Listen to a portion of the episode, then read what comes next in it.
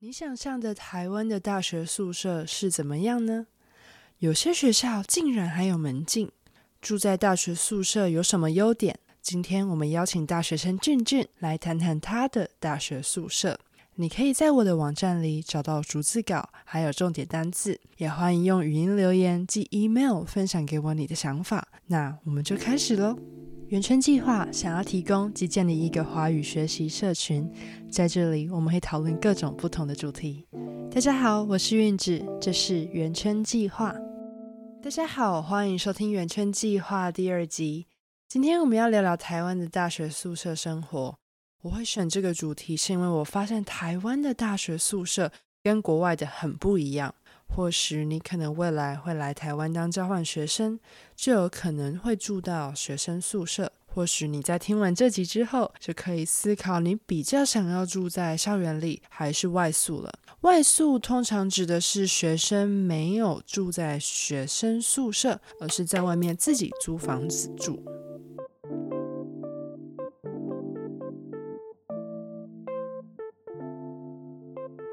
好，大家好，今天我们呃邀请到俊俊来跟我们聊聊他的台湾大学宿舍生活。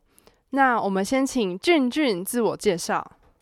大家好，我是俊俊，那俊俊，你现在是大学几年级？我现在大学一年级。大学一年级。那你现在是住在宿舍，对不对？对。那你们是几个人一起住？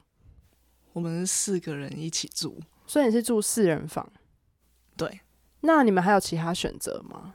我们还有两人房。哦，所以你当初是先选四人房，嗯，像我们我以前的学校就是六人房，就只有六人房这个选择，然后人超多的。可是，呃，而且我们除了六人房之外，还要整层的人一起共用卫浴，就洗澡的地方都是共用。那你们洗澡的地方是我们房自己有卫浴，哦，所以你就四个人共用。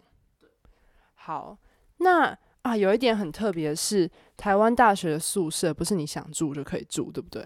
对所以你是我就是一年级嘛，他会我们是先一年级优待啊，基本上你有抽你就会你就进得去啊，哦，所以大一就是保障有保障住宿的意思。对，好，那所以代表呃，台很多台湾的大学，他们其实大一对于大一新生，嗯，在宿舍申请方面就是会比较有优待，基本上你想要申请都申请得到。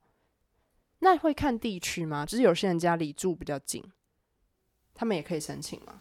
可以啊，也是可以。嗯，好像我之前的学校是有在看，呃，如果你家住离学校很近，基本上你抽到的，你抽到的呃机会就没有那么大。那比如说你是住离岛，像金门、马祖，那你你抽到的几率就很大，因为你就有加分，加分在抽签的时候就有加分。那嗯，你们学校一学期的住宿费要多少？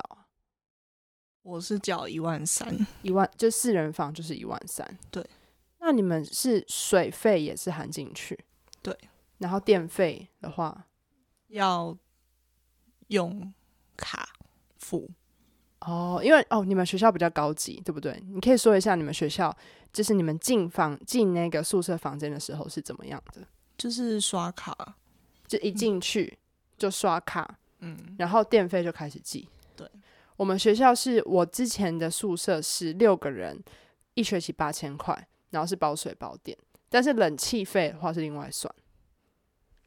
那你们的男生跟女生有分开住吗？我们是在同一栋，可是男生只有在二楼，嗯哼然后三四五六都是给女生的。嗯，我之前的学校也是，就是我们男生跟女生也是有分层，但是我知道像是在国外的大学，他们就不会分层。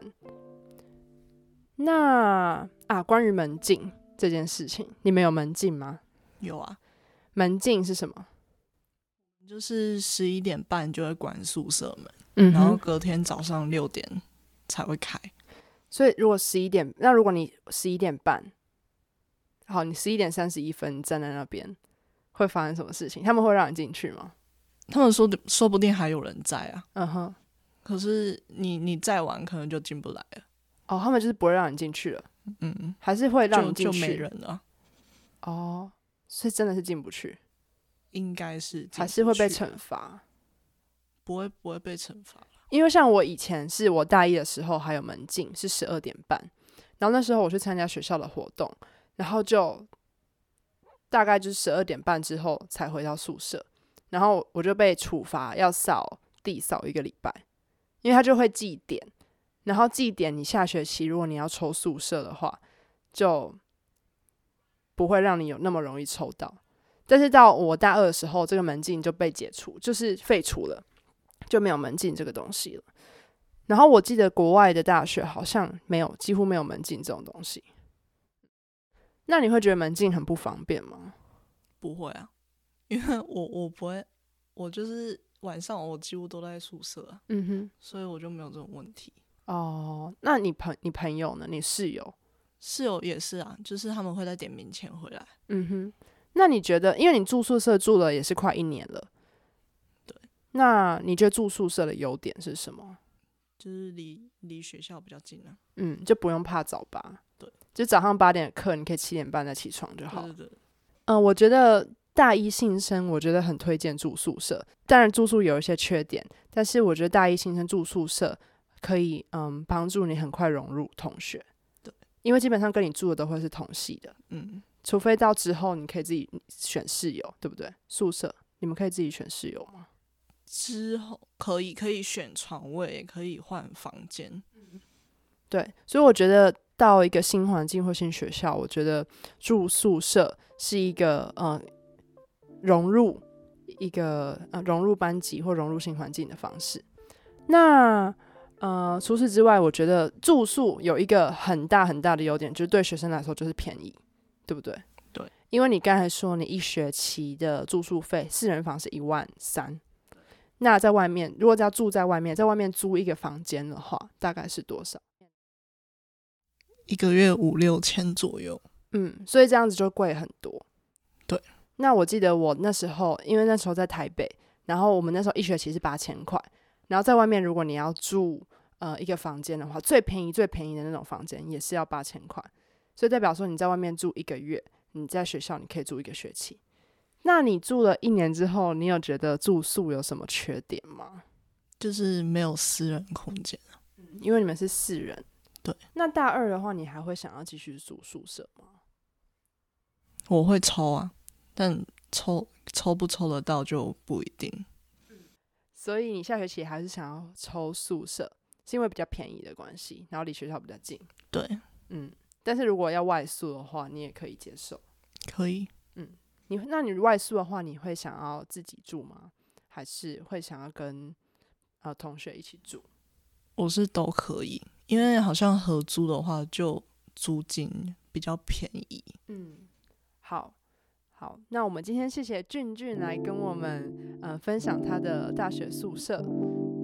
谢谢你的收听。你有住过宿舍吗？有门禁吗？如果你在台湾读大学，你会选择住宿舍还是外宿呢？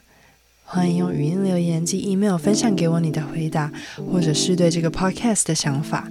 你也可以到我的网站上看到自己的逐字稿还有单字。我们下次见，拜拜。